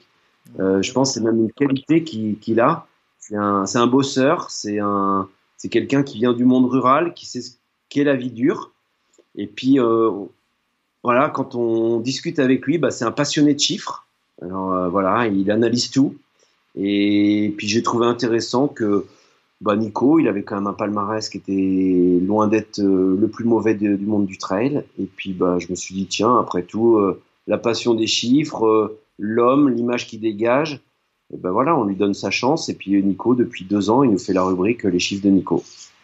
Dans cette rubrique-là, il parle donc de, principalement de chiffres liés au trail, comme les, temps, de passage ou les temps de, des, records sur les courses, etc. Quoi il parle de tout ce qui peut être chiffre, à la fois euh, record de fréquentation, euh, euh, la vitesse de, prise de, de dossard, comme effectivement un, record de Jim Wemsley, comparer des chiffres d'une année sur l'autre, des indices de performance avec l'ITRA. Il, parle de tout. Moi, je lui laisse complètement quartier libre. Je sais qu'il est passionné. Je sais que il analyse parfaitement les, les données. Et puis, euh, puis voilà, moi j'aime bien. Je sais que j'ai, on a des bons retours là-dessus. Il y a pas mal de gens qui aiment, qui aiment bien la rubrique euh, qu'il fait. Donc, euh, c'est cool. Je confirme. C'est sympa. Euh, on change encore de sujet. Euh, est-ce que tu peux nous parler de ta vision et comment tu perçois la communauté trail running aujourd'hui, et notamment par rapport au retour des réseaux sociaux et, au retour que tu as par rapport au Trail Endurance Mag? Comment tu, comment tu perçois cette communauté-là? Ah alors ça c'est un, vrai débat où je vais peut-être être un petit peu cash, mais euh, je pense qu'on est dans une euh, dans une espèce de melting pot un peu confus en ce moment, euh, qui, qui met aussi le doute aux marques, aux événements, à pas mal d'acteurs du milieu qui en fait savent plus trop s'ils doivent communiquer auprès de euh, d'un acteur qui a 4000 euh, followers sur euh, Instagram et 8000 sur Facebook. parce que il va changer de marque tous les six mois et qu'il va mettre en avant des produits qu'il n'aura pas forcément portés mais qu'on lui aura donné. il y a aussi voilà, enfin YouTube, les chaînes YouTube qui se développent, tout ça. Et je suis un peu critique parce que c'est vrai que des fois les marques oublient que bah finalement, bon, à part quelques coureurs euh, en France et dans le monde, mais finalement, euh, euh, nous, on a quand même aussi une communauté qui est à 150 000 personnes. entre Instagram, Twitter et Facebook, on est quand même à 120 000. Et souvent, les marques oublient. Alors, c'est très compliqué à analyser, à comprendre. Est-ce que aujourd'hui, la presse fait, fait figure de vieux dinosaures? Est-ce que je sais pas, c'est compliqué. Effectivement, des fois, il y a des marques qui préfèrent aller mettre même des gros billets hein, financés, des influenceurs qui vont avoir 30 000 followers pour aller faire une photo sur un événement avec un produit. voilà, c'est du placement de produit. C'est c'est compliqué. Il faut, il faut suivre cette tendance. Faut, faut, faut pas la bannir. Euh, faut essayer de la comprendre, euh, de l'analyser, de voir comment nous on peut avoir notre, place et notre rôle là-dedans. Mais oui, c'est, c'est un. Autant tout à l'heure j'étais assez positif, autant là c'est vrai qu'on a, a aussi pas mal de questions à se poser parce que ça évolue en permanence. Enfin, voilà, euh, aujourd'hui on voit très bien que la, la tranche d'âge euh, 18-25 ans, elle ne connaît pas Facebook. Voilà. Alors que nous, notre communauté, elle est à 120 000 sur Facebook. Donc aujourd'hui, euh, depuis euh, un an et demi, euh, l'ensemble de, de la communauté des réseaux sociaux est en train de se décaler euh, progressivement sur Instagram. Mm. Euh, donc Instagram a, a, a, réussi à capter cette clientèle 18-25 qui était la clientèle issue de Snapchat hein, notamment. Donc voilà, c'est faut s'adapter. Euh, il y a d'autres réseaux sociaux qui arrivent un peu, qui ont du mal à faire leur place. Y a, voilà, moi j'essaie de, suivre, de, comprendre ce qui se passe et qu'on essaye nous aussi de, surfer sur cette vague. Ce que je disais tout à l'heure, hein, ça va très vite. Euh, ce qu'on dit aujourd'hui sera peut-être complètement obsolète dans six mois ou début 2021. Donc euh, euh, c'est à la fois euh, intrigant, mais moi ça me passionne et je leur dis, je trouve qu'on vit une époque incroyable, donc euh, bah faut faire avec. Voilà. Quel est ton avis Alors on, on, va parler plutôt de l'aspect pratique de la, du trail running. Quel est ton avis concernant l'évolution de la pratique depuis euh, depuis 20 ans, depuis que tu connais cette depuis que tu connais ce milieu? Bah la pratique, elle a été bah, elle a été énormément médiatisée. Elle a été, euh, c'est devenu un, un, sport de, un sport de mode. Hein. Aujourd'hui, on, on, voit très bien. Hein. Euh, il y a quelques années, on parlait trail. Euh, déjà, les gens, ils pensaient trial. Euh, ils pensaient que c'est de la moto. Euh, après, on a vu il y a à peu près dix ans, euh, trail running, c'était, c'était à peu près vague, mais le, le mot commençait à rentrer dans les dans les consciences et les gens ils disaient ah oui c'est l'espagnol là ok bon d'accord on connaît donc Kylian machin voilà. Et puis euh, depuis 4-5 ans je pense que la grosse médiatisation qu'il y a eu autour effectivement bah Kylian il y a beaucoup fait hein, si je pense que si on n'avait pas eu Kylian euh, on n'en serait pas là. Euh, après bon bah les coureurs français euh, François Xavier euh, Seb que je citais tout à l'heure ont aussi euh, fait une grosse promotion de ce sport. Les médias s'y sont intéressés. l'UTMB a énormément participer à la promotion au niveau des médias nationaux internationaux. Puis après est venu euh, l'Ultra Trail World Tour. Et puis, euh, on va dire, depuis euh, 5-6 ans, on a assisté à la mondialisation du trail. Et effectivement, aujourd'hui, quand on parle trail running, les gens savent ce que c'est. Aujourd'hui, on est vraiment passé en 15 ans de trial à l'espagnol et à trail running. Voilà. Donc, euh, ils savent que c'est courir autour de la montagne ou en montagne, que c'est courir euh, un peu partout dans le monde sur des chemins. Voilà. Ouais, mais ça reste, on reste quand même les fous là qui, euh, qui partent courir pendant des heures sans se reposer quoi. On reste quand même ça. Ah oui, après l'image, c'est sûr que c'est, euh, ça paraît surréaliste pour euh, pour beaucoup de gens. Euh, donc ouais, ça aussi, tout ça, ça a évolué parce que c'est vrai qu'il y a il y a il y a 15 ans, quand on parlait de de, de trail, bah, l'époque que, connaissent beaucoup, qui sont euh, euh, Thomas Laure Blanchet, euh, David Pasco que je citais tout à l'heure, même Vincent Delbarde à Washerpa, euh, Christophe Jacro, Thierry Breuil et, et tout, toute cette génération-là qui était aux Templiers. Les Templiers qui étaient fin octobre, c'était la fin de saison, l'aboutissement. Et c'était, ils, passaient les six mois de l'année avant à préparer les 70 km. Et ça, c'était le summum. Et déjà pour tous, 70 km, c'était beaucoup. C'était voilà. l'UTMB d'aujourd'hui en fait. C'était euh, effectivement, c'était déjà presque entre guillemets l'ultra de la discipline, quoi. Voilà. Et puis petit à petit, bah, effectivement, l'UTMB est arrivé il y a 17 ans, euh, 18e édition cette année. Euh, et puis, bah, effectivement, ça, ça a complètement révolutionné la discipline. Alors au début, c'était un peu confidentiel, c'était vraiment euh, réservé aux, initiés, aux puristes, à ceux qui connaissaient le milieu. Aujourd'hui, l'UTMB et toutes les autres épreuves et les médias qui s'y sont intéressés, hein, même de, je pense aussi à, France Télévisions qui a fait beaucoup de, reportages à travers euh, les Pierre-Étienne Léonard qui a, qui a, contribué à ça. Euh, bah effectivement, aujourd'hui, le trail est rentré dans les foyers. C'est-à-dire que les gens savent ce que c'est. Euh, des sociétés ont été approchées pour sponsoriser des, des, des athlètes, des événements. Euh, euh sont euh, voilà aujourd'hui on voit des grosses boîtes, hein, Volvic qui était absolument pas présent il y a, il y a cinq ans en arrière, qui qui arrive. Donc ouais, il y a il y a il y a un gros changement, qu'il y a une mondialisation, qu'il y a aussi un phénomène de société à l'ère du temps où, je pense que c'est bien d'aller courir en nature, c'est voilà, c'est agréable. Je pense aussi que la, le fait de ne pas avoir de chrono, ça a fait beaucoup à, à des personnes qui sont revenues à, à pratiquer du sport. C'est-à-dire qu'on on connaissait la course sur route avec les références 10 km semi-marathon, où bah, on sait que sur marathon, on essaie de faire moins de 4,30, puis moins de 4,15, puis voilà, ou à d'autres, à l'inverse, de faire moins de 2,30. Bah, entre elles, euh, en gros, ça, on n'a on a jamais cette contrainte-là, à, part sur des courses euh, mythiques comme Cerzinal, où on sait que c'est depuis 45 ans le même parcours, la même distance et, le même dénivelé, ou le marathon du Mont Blanc maintenant sur, euh, voilà, ou Zegama. Mais les gens, ils viennent pas pour le chrono, ils viennent aussi parce que il y a l'envie d'aller au bout d'un défi personnel. On va, on va passer à la partie euh, Fred le trailer. Est-ce que tu peux nous évoquer ton, ton, historique sportif? Donc tu en as parlé un petit peu tout à l'heure avec tes débuts, tes débuts au Templier euh, et ton arrivée vers le trail. Donc est-ce que tu peux nous parler de tes premières courses euh, et tes débuts dans cette pratique?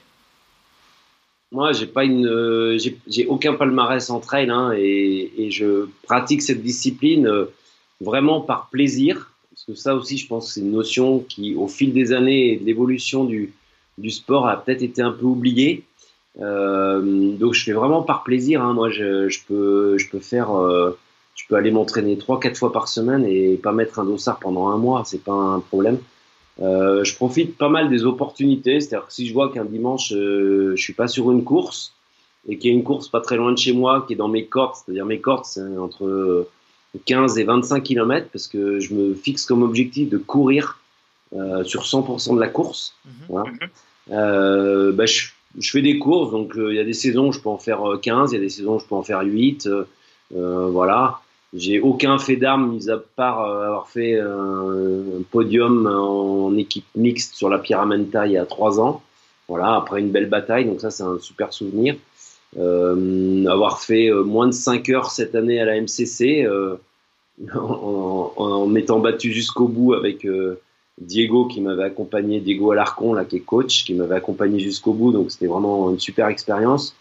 Voilà, j'ai fait l'OCC aussi, j'ai fait, j'ai fait plusieurs courses aussi pas mal à l'étranger. Quand je vais à l'étranger, j'en profite pour courir, hein, que ce soit quand j'ai pu aller à Hong Kong, aux États-Unis, euh, au Maroc. Euh, voilà, j'ai pu pratiquer, donc euh, sympa. Mais voilà, je, moi, je, c'est vraiment par plaisir et quand l'envie est là, bah, je, et l'opportunité, bah, je fais une course. On a eu des petits challenges aussi avec avec mes confrères des autres magazines. Donc voilà, c'est c'est vraiment un amusement.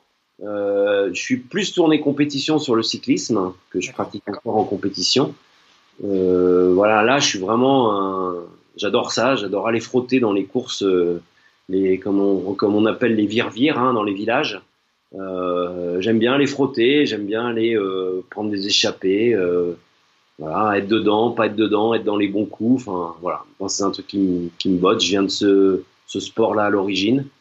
Donc euh, voilà, c'est mes deux sports que je pratique en compétition. Après, tout l'hiver, je fais beaucoup de ski de rando parce que j'ai la chance d'habiter en montagne et d'avoir la neige euh, juste devant chez moi. Donc j'ai deux mètres à faire euh, tout l'hiver. Donc je fais environ 70-80 000 mètres de dénivelé euh, dans l'hiver en ski. Et puis je pense 10-15 000 à pied l'hiver. Donc pas loin de 100 000 l'hiver et à peu près pareil l'été. quoi. Voilà. Donc tu répartis ta pratique sportive entre ces trois, ces trois pratiques. Euh, pour revenir à, au trail en particulier, quel a été euh, l'apport de, ce sport en particulier? Est-ce que tu peux retenir quelque chose qui t'a que t'as apporté le trail? Euh, Qu'est-ce qui m'a apporté C'est une question euh, difficile, ça, parce que bah, il m'a apporté aujourd'hui que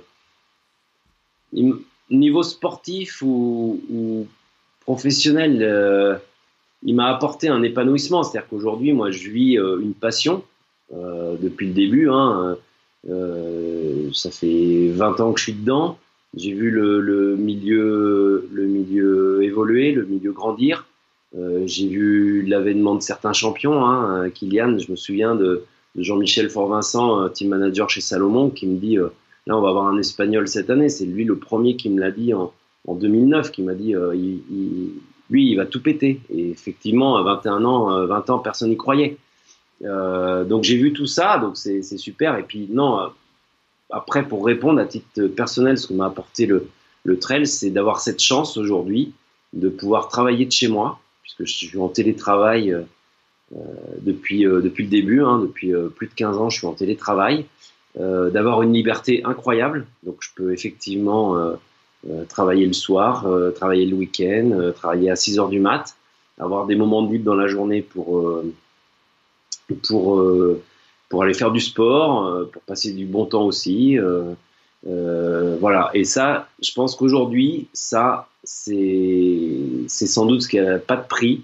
Je sais que c'est une liberté incroyable et que cette liberté, elle, est, elle est ce qui est peut-être de ce qu'on a de plus cher. Je m'en rends compte avec les années qui passent, mais avoir la liberté et une certaine autonomie, c'est vraiment ce qui est le plus important et, et, je le savoure tous les jours. Donc euh, je sais que je suis un privilégié, rien que pour ça.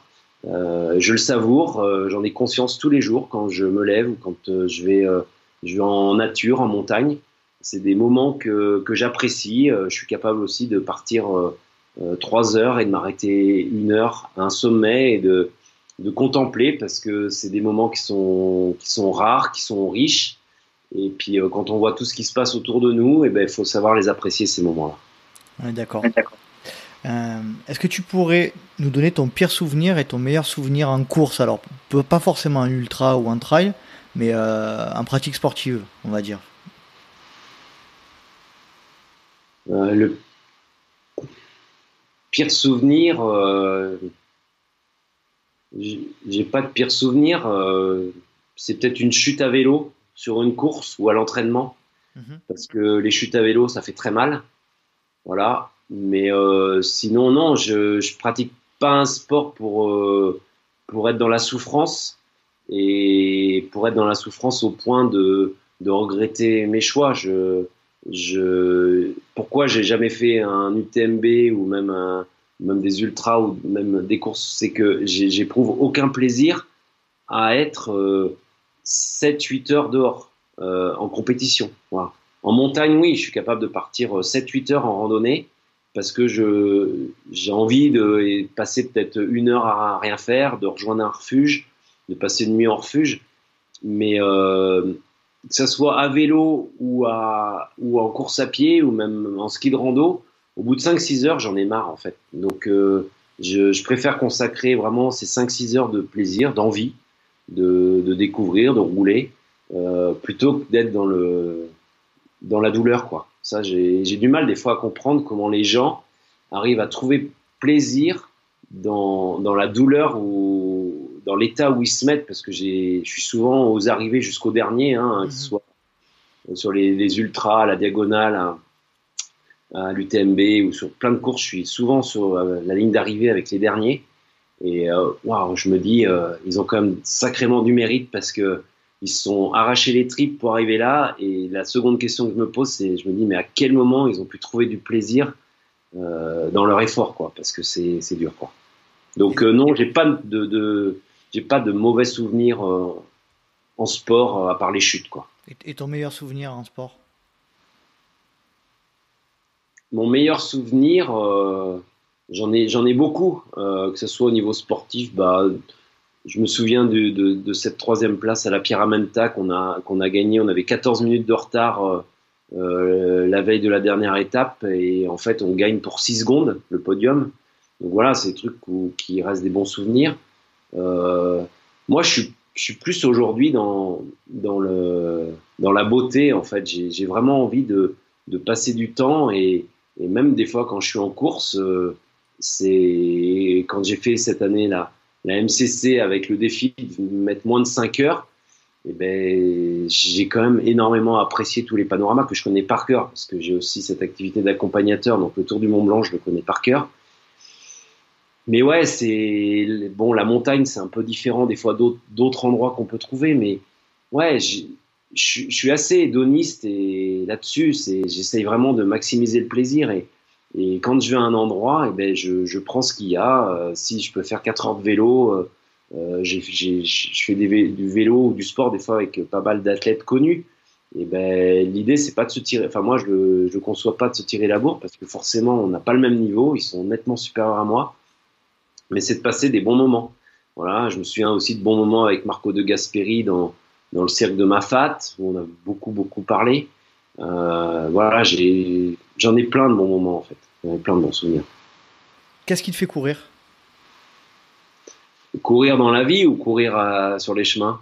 C'est toi qui vois. Euh, alors, euh, bah, courir dans la vie, j'ai pas l'impression de courir parce que ce que je disais tout à l'heure, j'ai cette chance d'avoir cette liberté, cette autonomie qui fait qu'en fait j'ai beaucoup de souplesse et j'ai du temps et que je me refuse d'être d'être d'être toujours euh, submergé ou au taquet. Donc je m'organise pour. Voilà. Donc euh, courir dans la vie, pas trop. Euh, parce que je pense qu'on passe à côté de plein de choses si on court. Ça, c'est dommage. Euh, courir dans le sport, et eh ben c'est ce qu'on disait tout à l'heure. C'est à la fois avoir des moments de contemplation, des moments de plaisir. Et, et je suis aussi quand même compétiteur, donc j'aime bien des fois me mettre des, des petites séances euh, qui, comme on dit, elles font bien mal à la gueule. mais euh, des fois, ouais, je me dis, tiens, je vais aller à ce refuge-là, euh, c'est à 5 km au-dessus de la maison, et ben, je vais faire euh, euh, 4 fois ou 3 fois 10 minutes à fond avec 5 minutes de récup entre chaque intervalle. Et ben voilà, bon après, ça fait, ça fait mal, mais quand on rentre, on est satisfait. Donc c'est, c'est tous ces petits morceaux de, de, de plaisir du, du sport. Et puis, euh, et puis la finalité, c'est quand même d'être, euh, de se sentir bien, d'être en phase avec soi-même. Quoi. Moi, c'est un truc sur lequel j'apporte beaucoup d'attention, c'est d'être en phase avec soi-même. C'est-à-dire que moi, aujourd'hui, j'ai acquis beaucoup d'expérience, mais j'estime que je suis énormément en phase avec ce que j'ai envie de vivre, en fait. Voilà. Donc, j'ai, j'ai pas besoin de grand chose. Euh, je peux me contenter de pas grand chose, mais en fait, je me suis rendu compte que le luxe, c'est pas mon truc, mais par contre, passer trois jours, trois heures par jour en montagne, eh ben, c'est mon luxe en fait. On peut dire que tu es heureux en fait, tout simplement. Ouais, ouais, ouais, je suis heureux. Il y a eu des moments difficiles euh, comme tout le monde. Hein. Euh, tout n'est toujours pas rose, mais c'est vrai que là, j'ai retrouvé un équilibre depuis un petit moment. Je suis, ouais, je suis, je suis, bien en montagne, je suis bien dans ce que je fais. Je suis, ouais, je suis, je suis heureux et épanoui, ouais, c'est clair. c'est cool. Euh, si tu devais me conseiller quelqu'un pour participer au podcast, ça serait qui? Alors, je sais que tu dois avoir une longue liste, mais si tu devais en choisir un ou deux. Alors, ouais, et eh ben, ça, je me, j'y m'attendais à cette question, donc forcément, et je vais te surprendre parce que effectivement, je pourrais en proposer plein. Je connais plein de gens qui sont très intéressants et je pense que tout le monde a quelque chose de très intéressant à raconter des expériences incroyables, des, des, des, des, chemins de vie qui sont incroyables. Euh, il y en a qui ont lutté contre des maladies, qui ont lutté contre des, plein de choses. Euh, moi, je penserais plus à deux personnes qui sont Thomas Wiesel, alors que personne ne doit bien connaître en France. C'est un humoriste euh, suisse euh, qui est très brillant et que j'adore. Voilà. Et puis surtout, moi, quelqu'un aussi que j'aimerais bien rencontrer, qui est aussi une autre facette de, de ce que j'essaye de, construire en ce moment, en tout cas dans mon mode de vie, c'est des gens comme, bon, je vais le citer lui parce que parce que c'est quelqu'un d'influent, je pense, dans notre époque, c'est Jean-Marc Jancovici, qui euh, qui a fondé en fait le Shift Project et euh, une agence de communication et de consulting qui s'appelle Carbon 4 et qui en fait bah, essaye de de véhiculer en fait aujourd'hui les, les, bonnes attitudes qu'il faudra avoir et que les, que les politiques qui nous gouvernent devraient avoir en termes d'écologie, euh, en termes de, de bilan carbone, de, de tout ce qu'il faut faire.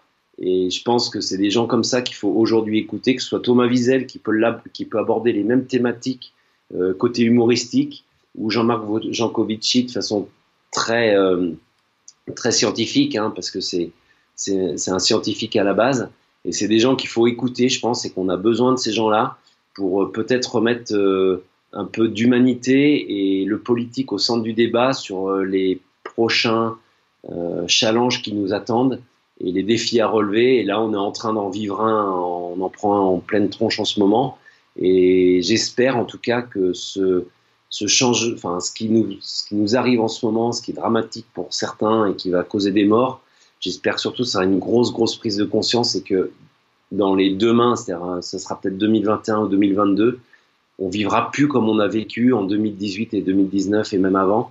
C'est-à-dire que vraiment, si on pouvait changer nos modes de, de, de pensée, nos modes de fonctionnement, que ça pouvait être un vrai déclic, euh, on arriverait peut-être à sauver la planète. Voilà, c'est des gens comme ça qui sont, euh, qui sont des gens à, à écouter, euh, notamment en podcast aussi ou, ou, sur YouTube, même si YouTube c'est pas, c'est aussi une grosse dépense d'énergie, mais euh, en tout cas, c'est c'est des gens qui sont qui m'inspirent en ce moment. Ok, bon, je prends note. Je te, je te, remercie pour les, pour les conseils. On va passer maintenant à la, à la dernière partie du podcast, c'est les questions rapides. Alors, si tu peux me répondre sans, sans, sans argumentaire, sans, avec des réponses courtes. Euh, on est parti Je suis long sinon. Allez, plat favori après la course Des frites. La boisson favorite après la course un lait fraise.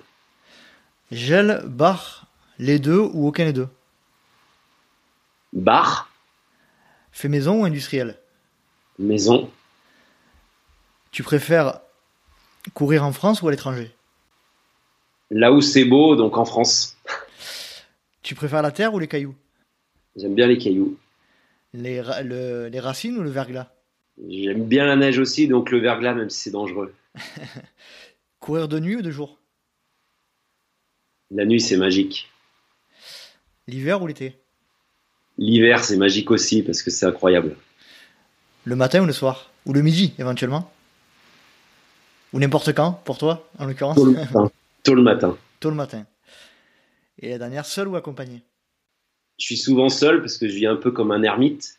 Mais euh, partager, c'est aussi quelque chose qui est très riche. Donc, euh, c'est selon les convenances. Bon, mais Fred, je te remercie. Est-ce que tu as un dernier message à faire passer avant qu'on se quitte?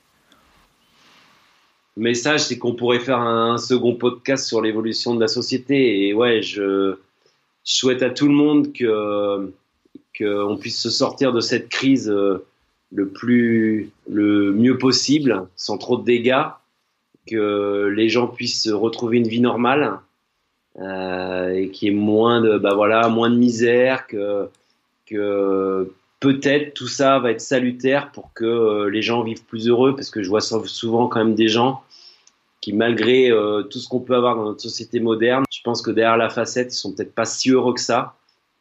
Donc si on peut revenir à des choses simples et essentielles et que et que voilà que ce malheur qu'on vit puisse se transformer en positif, et ben je pense que ça prendra du temps, mais que ça sera une très bonne chose pour l'ensemble de la société et du monde.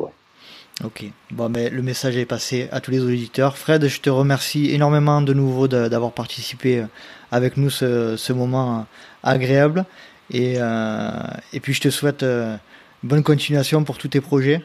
Et puis de belles sorties en montagne. Et, euh, et je te souhaite à, et je te dis à bientôt. Ben, merci beaucoup à toi et puis je te tiendrai au courant sur l'évolution du test de chaussures. Allez, ça marche. Allez, je te dis à bientôt Fred, bonne soirée, salut. Merci, au revoir. Et voilà, cet épisode est à présent terminé. J'espère que vous avez passé un agréable moment en compagnie de Fred Bousseau et je tenais de nouveau à le remercier d'avoir participé à un des épisodes du Let's Try Podcast. Si vous souhaitez retrouver Fred Bousseau sur les réseaux sociaux, N'hésitez pas à aller sur Instagram à Fred Bousseau, tout attaché, et sur Facebook à Fred plus loin Bousseau. Et également, n'hésitez pas à aller consulter tous ces articles sur le site internet Try Endurance Mag. En ce qui concerne le LTP, comme d'habitude, si vous souhaitez nous rejoindre, sur Instagram Let's Try le podcast, sur Facebook Let's Try Podcast, sur YouTube Let's Try, et n'hésitez pas à vous inscrire à la newsletter mensuelle. J'espère vous retrouver pour un nouvel épisode du LTP, et d'ici là n'oubliez pas, vive le trail libre, vive Let's Trail, et si vous pensez que c'est impossible, faites-le pour vous prouver que vous aviez tort. Salut, salut.